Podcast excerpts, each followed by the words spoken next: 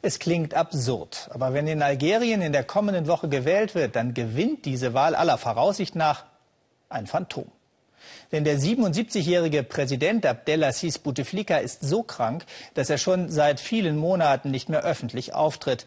Wahlkampf nicht denkbar. Dennoch tritt er bei den Wahlen wieder an.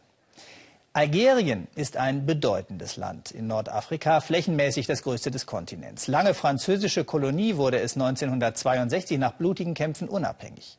Hauptstadt ist Algier, Einwohner gibt es landesweit 32 Millionen. Und die Öl- und Erdgasvorkommen sind enorm. So ist Algerien nach Russland und Norwegen Europas drittgrößter Gaslieferant. Doch ein politischer Aufbruch scheint in Algerien in weiter Ferne. Stefan Schaaf über ein Land, in dem sich vor allem die Jüngeren im Stich gelassen fühlen.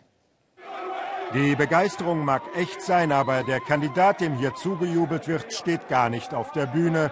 Von Algeriens Präsident Bouteflika sieht man nur ein Riesenposter. Er ist schwer krank. Und weil Plakate nicht sprechen können, besorgt das Abdelmalek Selal, der frühere Premierminister. Er schwingt die feurigen Reden und macht so Wahlkampf für ein Phantom. Immerhin gibt's ja genügend Fotos von Bouteflika. Ich frage den jungen Ismail, ob er den Kandidaten nicht vermissen würde. Überhaupt nicht, meint der 30-Jährige, auch wenn er nicht da ist. Wir lieben Bouteflika, möge er bald wieder gesund werden. Seit einem Schlaganfall vor einem Jahr ist Bouteflika nicht mehr aufgetreten, aber seine Wiederwahl gilt als sicher. Um das besser zu verstehen, fahren wir mit Ismail zu seiner Textilfirma. Der Jungunternehmer bekommt von Algeriens Regierung günstige Kredite und diese Produktionshalle zur Verfügung gestellt. Rund 20 Näherinnen beschäftigt er nun selbst. Algeriens Regierung hat in den letzten Jahren Jobprogramme aufgelegt. Der Umbruch in den Nachbarländern Tunesien oder Libyen spielt sicherlich eine Rolle. Das reiche Algerien will mit großzügigen Wohltaten Unruhe im eigenen Land verhindern.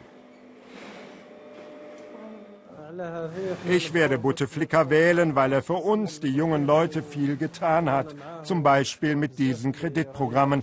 Das war meine Startchance. Und dann geht er mit seiner Tochter und seinem Bruder zu der Schule im Ort. Ismail war zehn Jahre alt als Islamisten das Gebäude niederbrannten. Die schwarzen Jahre nennen die Algerier die 90er Jahre. Das Land versank im Bürgerkrieg, freie Parlamentswahlen waren abgebrochen worden, als sich ein Sieg der Islamisten abzeichnete. Jahre des Terrors folgten, mehr als 100.000 Menschen starben.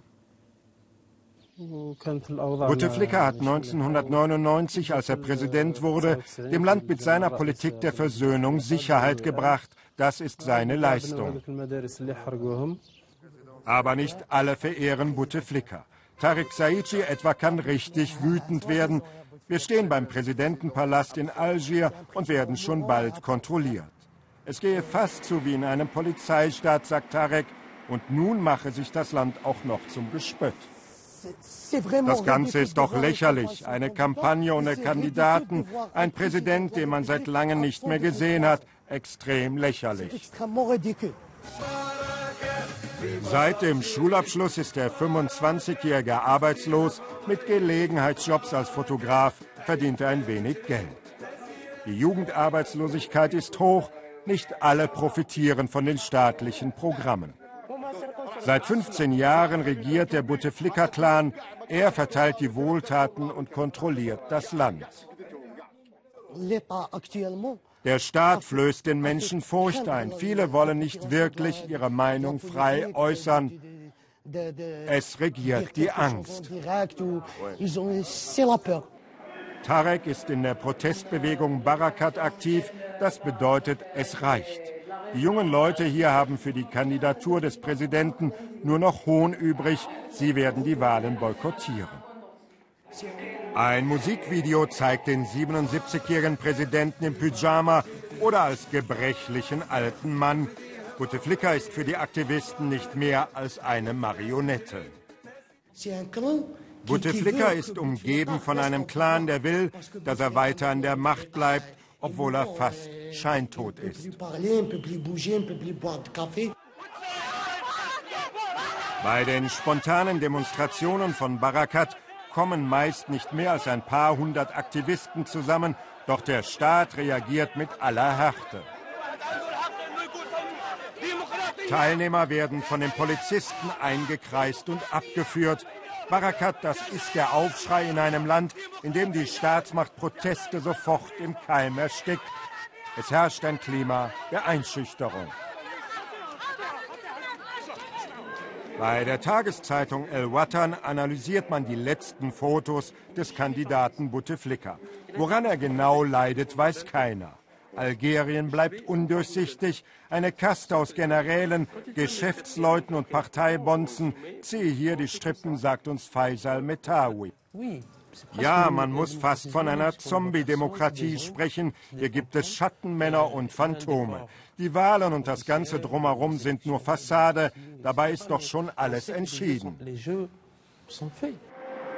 Prächtig wirkt der koloniale Charme der Hauptstadt Algier. Der Reichtum des Landes sind die Erdgas- und Ölvorkommen. Die Tanker in der Bucht künden davon. Jungunternehmer Ismail verehrt Bouteflika wirklich. Er habe dem Land Stabilität gebracht. Doch für viele andere erscheint es absurd, dass ein Phantom wieder zum Präsidenten gewählt werden soll. Aufbruchsstimmung sieht für sie anders aus.